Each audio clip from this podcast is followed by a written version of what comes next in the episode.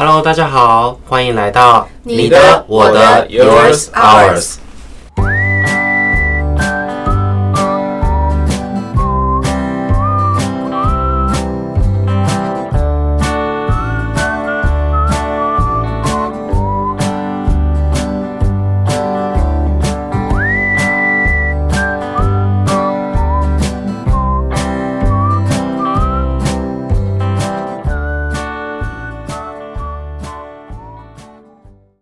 Hello，大家好，我是彤彤老师。Hello，大家好，我是心理师方潇。我是小伟老师。今天的有趣的小故事呢，应该说算是我治疗师生涯里面最糗的一次，是发生在我自己身上的。我们这职能治疗有一个项目是要测小朋友的前庭反应。然后那一次要做的评估的小朋友，他年纪比较小，所以我就把他抱起来，然后我就转了几圈这样。然后殊不知，因为我前一天太晚睡，所以我早上起来的时候精神状况不是很好。然后我本来又是一个很头容易头晕的人，然后我把那个小朋友抱起来转，可能也不到三圈吧，我现在就快想吐出来，然后就直接把那个小朋友塞回去给爸爸妈妈，然后我就跌坐在地上。然后我那个印象很深，是因为我跌坐在地上的时候就靠在靠在家长的身边，然后他们还说：“老师怎么了？怎么？”我说：“没有，我很想吐，休息一下。”所以我那一次也没有看到小朋友的反应，最后还是我请我同事帮忙，然后最后才看到小朋友对于前庭的反应状况怎么样。老师自己的前庭反应状况就不好，太敏感了。对啊，那真的是我治疗师生涯最糗的一次，所以我之后再也不做。呃，再也不亲自做前庭，我都请我同事帮忙，或者是直接用那个秋千旋转这样子。对，嗯，嗯，OK，好，录到这一集呢，其实有蛮多家长给我们的回馈。那这些回馈里面呢，有包含对于未来主题的期待，那或者是一些我们讲的内容的分享。那还有另外一个部分呢，是其实有一些家长。他喜欢的内容比较像是听我们治疗师分享我们自己的价值观，然后跟我们生命当中发生的一些故事，因为他觉得这些故事呢，让我们治疗师看起来像一个人。因为平常会谈的时候，当然我们角色的关系，我们会比较站在专业的角度跟小呃跟家长讨论事情。那家长当然也会以一个就是我们是专业的心情，然后来看，然后跟我们互动这样，然后直到听到我们讲 Podcast 才发现，哎，原来治疗师也是人，治疗师也会有跟他们对跟他们一样的困扰。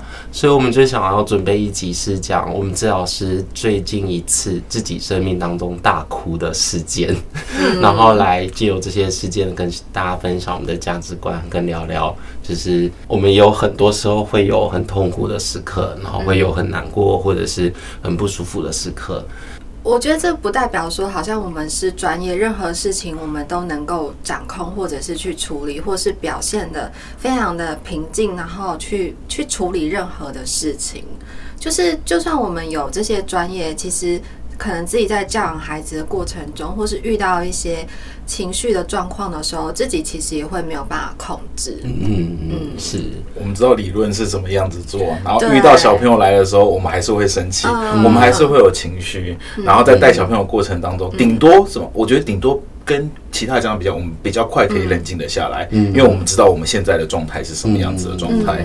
对啊，就是就算我们是专业，我觉得很多时候也没有办法用。专业的自己跟真正的那个自己一起去很平衡的相处，因为我觉得或多或少很常有掺入自己感觉的时候，或者是那个专业的那个背景跟原本的那个自己是有所冲突的时候，你就会不知道该怎么做。是，而且常常会有盲点嘞。嗯，像我之前发生一些事情，然后我觉得心情没有很愉悦，然后那个坎过不过去的时候，我就会找身边的心理师聊天。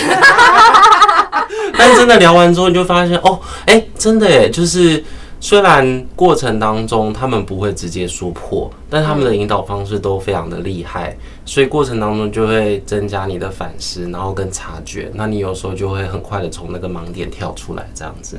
嗯，那上次我在跟徐老师聊天的时候，我就觉得，真的，如果你是当事人的话。你很多时候你会陷在那个，因为你是当事人情绪的盲点里面。嗯，那找一个人聊聊，那或许会比较能够从那个盲点脱出、脱困出来这样子。因为我本人也是很爱讲的人，就是只要一发生什么事情，其实我我只要找一个人讲一讲，然后找个朋友聊一聊，我就觉得哎、欸，这件事情就过去了。后来我去思考这个原因，真的觉得其实当下就算我是。我我我知道是专业，我知道那个理论是什么，我知道我的心情是什么。可是当有一个人听，有一个人支持我，或理解我的感受的时候，我就觉得哦，那种感觉就是不一样的。嗯、所以就算就算我是专业，我还是有情绪控制不住的时候。我觉得这是很正常的，这才会活生生有血有肉。嗯嗯，是。那小伟老师最近哭泣的一次呢？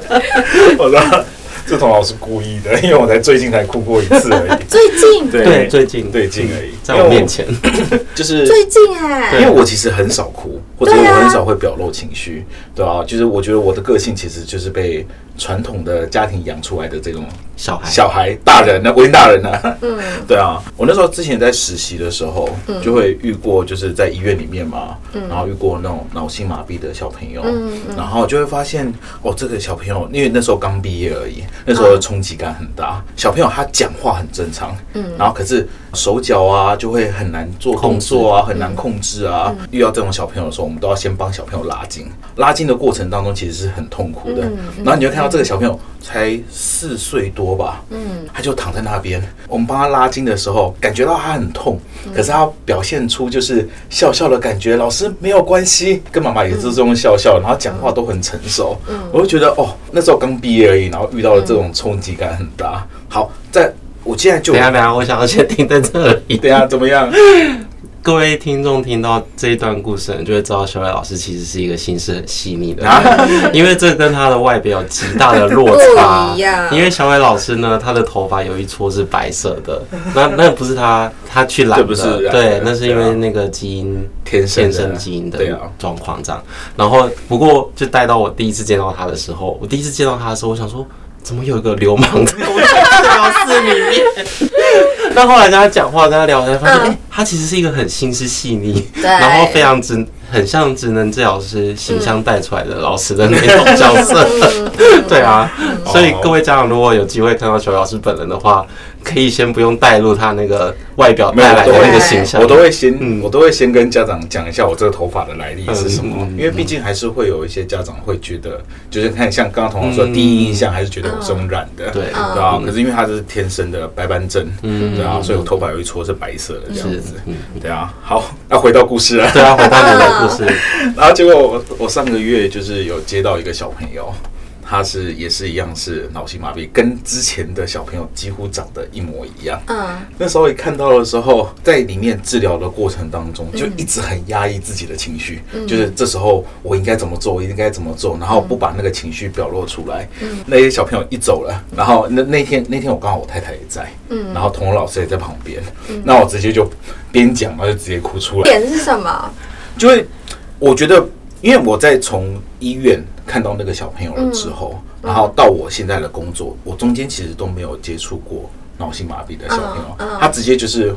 唤起我那时候在刚实习的时候的那个时间点的那个记忆，嗯，然后我就觉得哦，那那时候就没有办法，我也不知道我在哭什么，对啊，我觉得是一种无力感，对，真的，对啊。可是我觉得好险的是，就是这一个月来，就是我现在现在这个小朋友，对，他进步的速度很快，对啊，到原本从一开始刚来的时候完全都不太能动，到现在可以趴着，可以开始爬，可以有一点点站了，对啊，他的复原，他的那个进步的速度其实是很快的。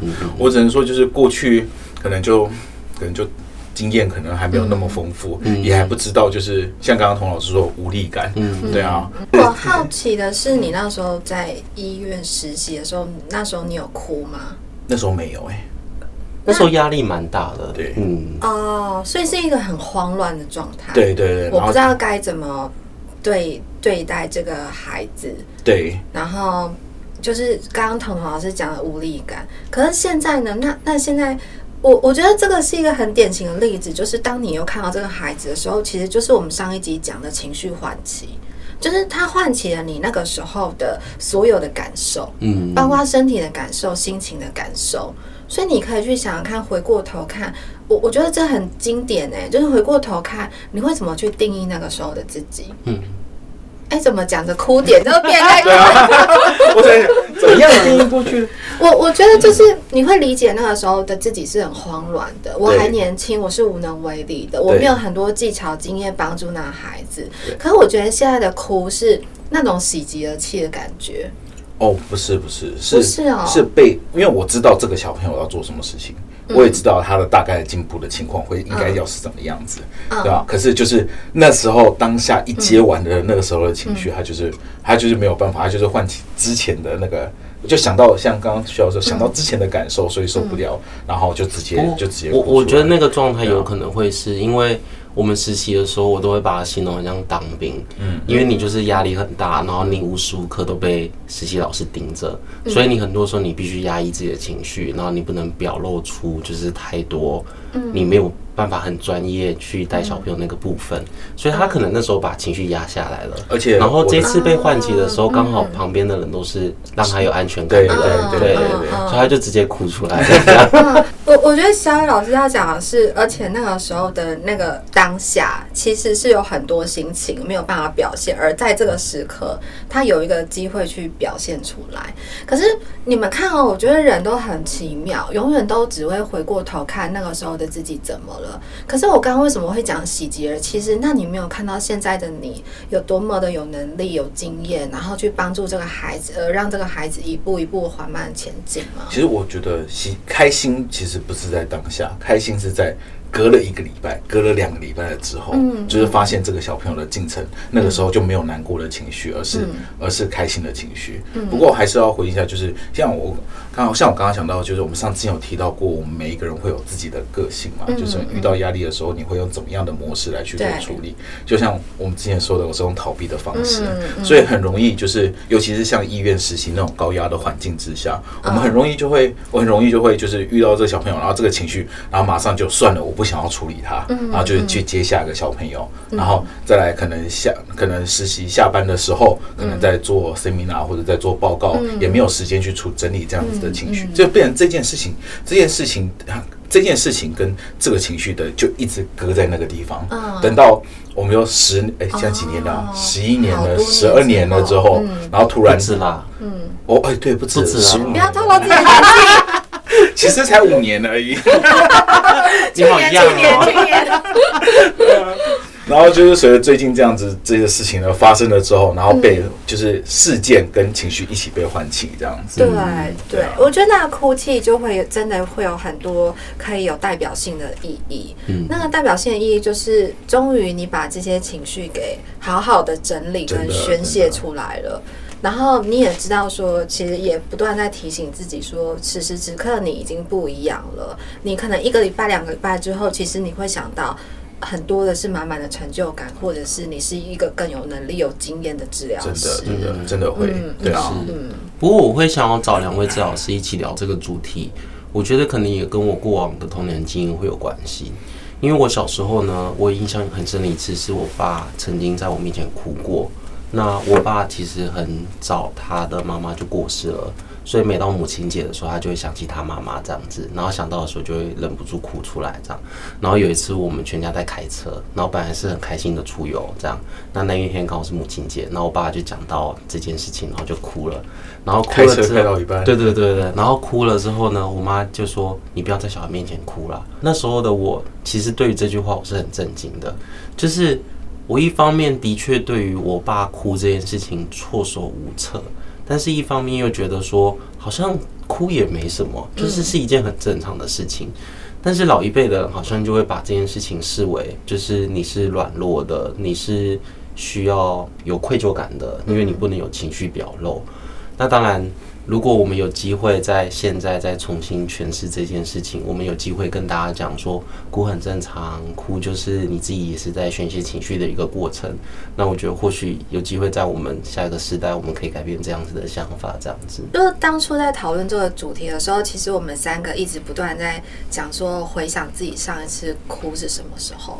然后我就突然觉得，哎。相较于女生来说，我觉得男生好像真的比较不容易会哭泣这件事情。嗯，不过讲到这个，真的，呃，因为我在讲我哭的时候，大多数真的就不是在现实生活当中发生。但我知道我是一个感性的人，嗯，所以照理来说，那些现实生活应该多多少少会带，我会让我会有那种哭的情绪。现实，但是生活方式，但是我看电影很爱哭，所以我觉得有一点像是就是可能。过往的经验告诉我说我不能哭，然后我只好把它投射到电影里面，所以我每看电影必哭。那这样看电影、看小说 都哭，都哭，都哭。对。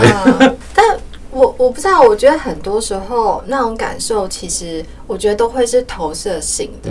像我，像我前几天就在跟学妹聊天的时候，我们就在分享我们自己在做治疗的经验，然后我就说，我就跟她说，我真的觉得。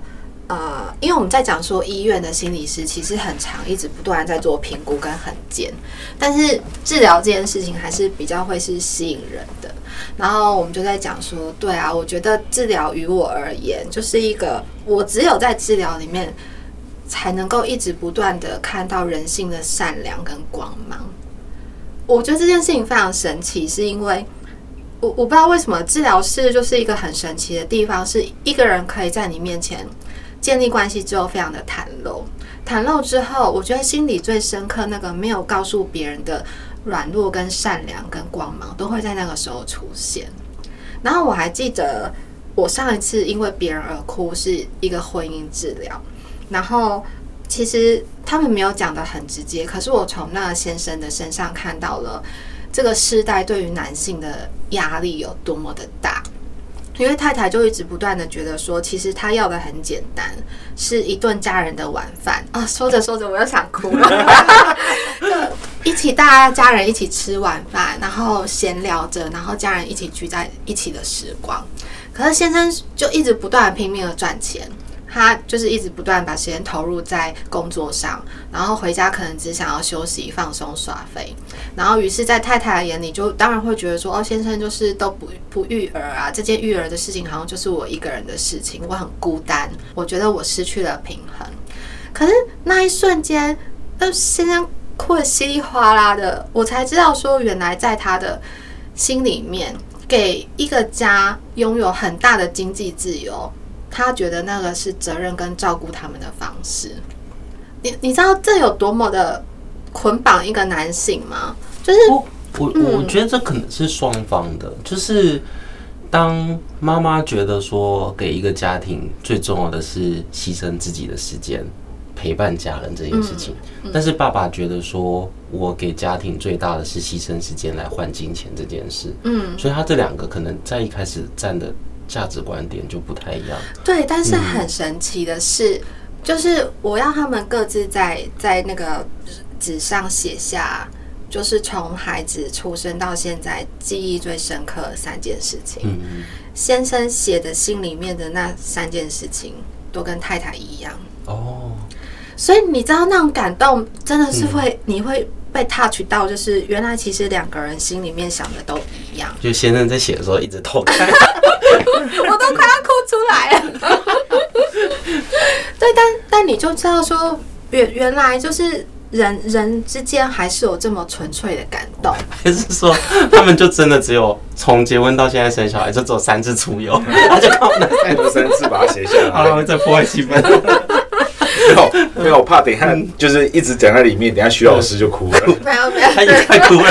我真的快哭了。可是我觉得那真的是非常的踏踏取人人心，因为我们每一次能感受到的真的只是表面。譬如说，这个太太就是永远看到先生在耍废休息，然后先生永远看到太太在那边抱怨说很累，然后都不照顾。对，可是其实那个背后底下两个人想的跟渴望的却是一样的。嗯嗯嗯。那你就会觉得哇，这个世界还是真的有很多感动、善良跟希望的。嗯，不过讲到这个，我真的觉得很多时候我们以为我们衡量价值观是一个天平，就是。当你付出了什么东西，你觉得那个的价值跟你得到什么东西的那个价值好像可以相等，我觉得，但其实不是，就是你得到的东西或许已经很多了，但是你失去一点点的时候，你就觉得那个天平已经倾斜的很严重。嗯，对，嗯，我我比较想要知道徐老师后来那个故事，接下来不行讲啊。但我觉得，对我我觉得那那个故事。我我觉得其实不是只有他们，很多在婚姻治疗里面的都会反映出这样的状况。其实两个人渴望的是一样的，嗯，只是有很多我觉得各自的现实因素，然后每一个人的反应方式表现的不一样，而误解了对方。嗯，可是你说有多少时刻可以放下所有的防卫，放下所有的心墙，而去坦然的面对对方，告诉对方说，其实我也是这么想的。嗯嗯嗯，我我觉得好。可是刚才那个解法只能是让。让先生的工作时间变少吗？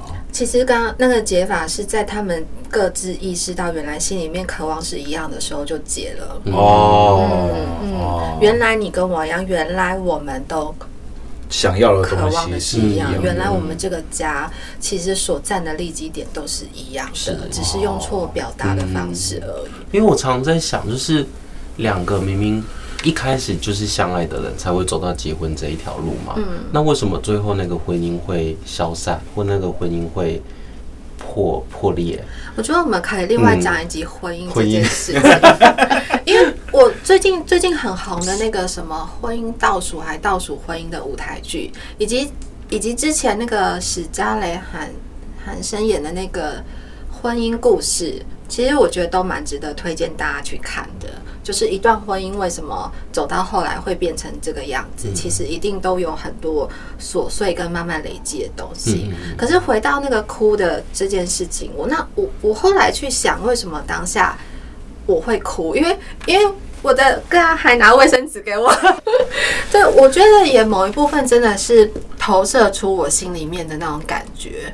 就是，就是徐老师也是希望家里面是，当然是大家都会希望家庭和谐，家婚姻和谐。可是更多的是，我觉得好多时候我们真的会被世俗跟这个世界看到的险恶，而忘记了这些感动或的善良。所以我觉得那一刻我是被感动到是哦，原来还有。原来感情跟婚姻里面还存在着这么纯粹的东西，但我却忘了。嗯，我觉得我的哭是因为这样子。说到底，看似为别人而哭，我那时候我学妹就跟我讲了，其实你是为自己而哭。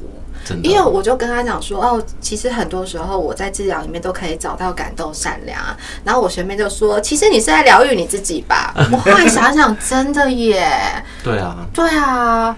有时候可能从小朋友身上看到那个纯真、天真无邪，真的也会去提醒自己说：对，其实这个世界还是有这么天真纯真的东西。那我也要保持我的初衷。嗯嗯嗯。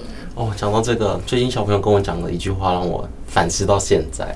那我还没有找到就是对于这个反思可以下的注解啦。但我觉得我还在真的带到徐老师刚刚讲的，个案常常可以带给我们很多看到这个世界。还可以调整，或者是自己还可以调整的地方。嗯、那个小朋友跟我讲的话是，就是你如果爱我的话，为什么你还会对我生气？啊，对，因为他会觉得说你，你你是爱我的，那你为什么还会生气呢？我我我曾经也问过一样的话，对我先生，因为他很常对我生气。我那时候抱持的信念就是，如果你真的爱我、喜欢我，你为什么要一直不断的对我生气？所以我那时候。我本来我有很多话可以回那个小孩，但是我那时候真的讲不出来。我可以跟他讲说，你因为破坏规则，所以大人才会生气；你因为影响到别人，所以大人才会生气。可是那些话就是在想到这些东西之后就卡住了。然后我先生那时候跟我讲的是，吵架归吵架，爱归爱，这是两码子事。我们要拥抱吵架，所以后来我就慢慢也在练习这件事情，说骂、生气、吵架跟爱是两回事。不过我觉得我还在摸索中啊，对啊，但我觉得我现在还没有摸索到一个注解，但是我现在可以做到的事情就是，其实我自己知道有很多方法，你是不用生气，但是你可以在那个过程当中陪小朋友去去调整他的行为的，就是你不用用生气。这个手段其实你是有其他的方法的，这样子。嗯，其实我还蛮认同徐老师的先生的，哎，就因为我会真的，我也是觉得说，我也觉得说，爱跟吵架这是两件事情，爱是归爱，吵架只是讲话的方式是什么样子，或者是沟通的方式。那当然，有些人可以接受，有些人不能接受，对啊。然后我们的，假如不能接受，我们可能会换成就是其他的沟通的方式，是双方都可以接受的事情。好，我不加入这个战局。我觉得我有 我有那时候我有卡一个点，是我之前交往的对象都是会让着我的，不会就是让跟我吵架。所以当遇到一个就是不断一直在跟我吵架吵，然后对我生气的时候，我就会疑惑说：这是爱吗？因为要看这是意图。他假如是这个吵架的意图是要让你觉得痛苦、觉得不舒服的话，我是觉得不适合。就是啊，没有啦，我真的不知道，因为我觉得当局者迷，或许他真的觉得说吵架跟争执的这件事情，真的是因为当下我对你有很多的在乎，很多的嗯，我我我想要就是去关心，可是你这种方式却让我很生气，所以我跟你找架吵，我觉得这也有可能啊。嗯、我后来只能这么说服我自己。我觉得我的观点会觉得就是，那假如这样子的话，那我说我会觉得这是在沟通嘛，对不对？嗯，就是以吵架来说，只是在沟通。可是男生很容易没有想到的地方是，呃，没办法妥协这件事情，是因为他没有想到之后一个是。一个是往就是两个人感情破裂的地方走，或者是换方式去沟通。只要这两个放在平衡的话，他就会想要换方式去沟通了。哦，他的意思是说，他如果可以想到最糟的结局，嗯，他就会想要改变。对啊，就是要要东西要放在天平上面去做。去做衡量，看你妥协的什么样子的事情。一直说，小艾老师都意识到说这个关系可能会破裂，那我改一个方式好。对对对对对，我承受不起这个关系破裂。但我觉得男生就是永远都在这个盲点里面呢，就是你就算跟他讲，他也是在这个盲点里面。我想到一件事情啊，但是我觉得这离我们今天的主题很远。就是我觉得男性在婚姻或感情当中，其实都是比较。当下跟立即性的，嗯、女生会比较想的远、长久的结果可能会是怎么样？嗯、可是，一旦女生决定了，头也不回。可是男生就会啊，怎么会这样子？天哪，我真的是我，我当初早知道我不要怎么样就好了。我在治疗室里面永远都看到这些，真的，真的。男生就是冲动啊，嗯，对。所以我刚刚很想听小伟老师的观点，为什么会这样子？是就是没有不知道事情会这么的严重。对，我觉得是哎、欸，我印象很深刻。前前几个礼拜，我有一个很年轻的男生朋友，在我面前哭超惨的。他，我真的是没有看过一个男人哭过那么惨。他他哭完那么惨，我就突然想到事情的严重性。然后他也是一直不断在 repeat 说，他没有想到他女朋友会离开他。嗯嗯嗯。然后那时候女生就很斩钉截铁的告诉他说。我我累积到现在，他对他的爱已经磨光了，嗯，然后他已经觉得这段关系不是再也不是他想要的，嗯，然后男生就一直不断觉得说，我要把自己变得更好，我将来还会有机会再遇到他，我想要带给他幸福，带给他快乐，带他去看全世界。可我觉得这都是男生很单方面的想法，就是女生要的其实并不是你带我去看全世界，或许。嗯，女生要的就只是你可以好好听我讲话，嗯、你可以容忍我的时候的有些时候的任性，嗯，你可以考虑到我的需求，嗯、你可以在我不说出来的时候，你可以懂我这样子。嗯嗯、但男生跟女生本来就是两个不同的生物，对，所以嗯，可是就男生来说，就还是一样，我还是觉得，因为他没有把。没有没有把好了，再开一集主题好了。对啊，我觉得感情跟婚姻绝对。可是我要回应，就是这一集的主题。我觉得那个我朋友的那个哭泣，其实那个时候是非常多自责的。他在自责过去自己为什么这么做，而导致他失去了这段感情。嗯，所以那个哭泣里面满满的愧疚感跟自责。嗯，然后我也想到说，天哪，在这个世代。就是哭泣这件事情对男性那么难，他竟然可以哭得如此的，就是失控，他一定就是内心超级多自责。哦，对，我突然想到，就是很多家长在我们面前哭，但他们哭的时候都会先加上一句“对不起”啊，真的耶。对啊，我就觉得，哎、欸，有需要做到这件事情吗？我觉得那个是没有预期的。嗯嗯嗯。我在做治疗里面的哭泣，大部分不会说对不起，可是，在跟家长。会谈的时候，真的呀，我突然想到，家长好像都会说、嗯、不好意思，我对对对，就就对不起，我情绪好像控制不了。对对对，哦，家长会，但我都会跟他们说没关系，没有关系，对啊，我们都会哭了。我后面很多时间，我反而希望他哭出来。我也觉得耶，对啊，嗯、那就带到我自己的哭泣事件。嗯、我最近哭泣呢，是因为我看了一部电影，这部电影呢叫做《星际义工队》，哦，那个、就是对三。很多奇怪的生物，里面有什么点要哭？对啊，我也是。也想，我才刚看完，我也是刚看完。我那时候哭哭惨到，就是那时候跟我一起看的朋友就转头过来看我，然后就一脸惊讶，说：“你在哭什么？”然后因为那一场是满场，然后我自己就是哭到我已经克制不住了，但是又有那个声音一直出现这样子。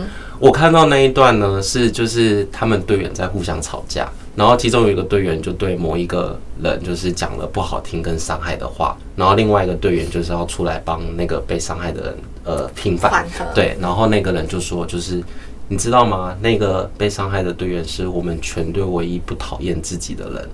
我那时候看到这句话我就大哭，我就好回想到好多就是生命的经验跟我们在治疗室里面发生很多的案子。我觉得很多时候，小朋友我们看到他的对立，看到他的反抗，其实都是来自于他讨厌他自己。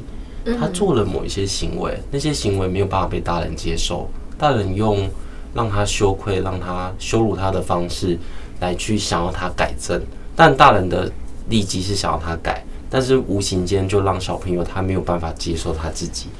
但他又不知道该该怎么去改，所以他就会在那个过程当中反复的，我又出现这个行为啊，怎么办？我好讨厌我自己哦。然后，但是我又没有办法接受我自己，当然我就可能没有办法接受自己存在在这个世界上可能会有的一些状态跟过程。那所以很多。越是反抗的小朋友，越是对立的小朋友，我就越想要跟他们说：拜托你们一定要爱你们自己。你不用喜欢我没关系，但你们一定要爱自己。但我会想要这样子讲，某一部分也是在我对我自己讲，因为我有时候也会出现像这种就是自责，或者是觉得不应该这样做的时刻。但那时候我知道，我后来知道我是。可能还没有接受那样的自己，我是在讨厌我自己这样子。嗯，好，就是我简单的。嗯 最近一次哭泣的事件。如果不是因为那个电影，对，然后因为其他事情，就真实事件哭的呢？真实事件哭吗？我想到有一次是我在读研究所的时候，因为我们的研究的老师他是一个很严谨的老师。嗯，呃，大家的生物课有跑过那个 DNA 的胶吗？啊，呃，就是抽 DNA，然后去跑那个胶这样。那因为我已经很久没做实验了，然后那那一次我做的那个跑胶的数据非常的丑，然后我们老师就骂我，然后骂完之后我就躲到那个实验室里面去哭，因为我那时候已经，我为了那一块胶，我已经熬夜了好几天，我甚至有时候会待到在实验室待到半夜三点，然后。我却得到一个就是责备，所以那时候的哭就会觉得就很委屈这样子。然后刚好我朋友打电话来，他说你要不要去逛街？我说好，我要去。马上获得安慰。对，刚刚童老师讲到那个看电影哭的事情，我想到一件事情，就是我们说台湾的男生男性通常都会比较压抑一点。我记得我那时候高中还是大学的时候，我第一次去在电影院电影院里面看那个类似，我忘记。电影名称是什么？就类似一公升眼泪，或者是类似、嗯、类似那种，就是那个感人感人的，一定要你哭的，对对对对，那种电影。然后我进去的时候，它不是都会常常电影里面都会有一些点嘛，就是可能一个点过去了，然后又平了，一个点出来了，然后又停了，然后那些点是让你哭的时候。那时候我第一次去看那种电影，我在大众广合之下看到那个第一人的时候，我第一个反应是我这边。我不能哭，我不能哭，我一直在说服自己我不能哭，然后旁边都已经哭得稀里哗啦的，对啊。然后那时候那个点一过的时候，我觉得我受不了了，所以你哭的时候反而跟他哭一样，就是大家都已经安静的时候，然后我一个人在那边。如果你跟我去看电影，就会发现就是就是全场大家只有我一个人在哭吧。两个极大对比，嗯，就我哭完换你哭，你哭完再换我哭，两个轮流哭。嗯，不过我觉得看电影真的是一个很好抒发心情的一个管道嘛，对啊。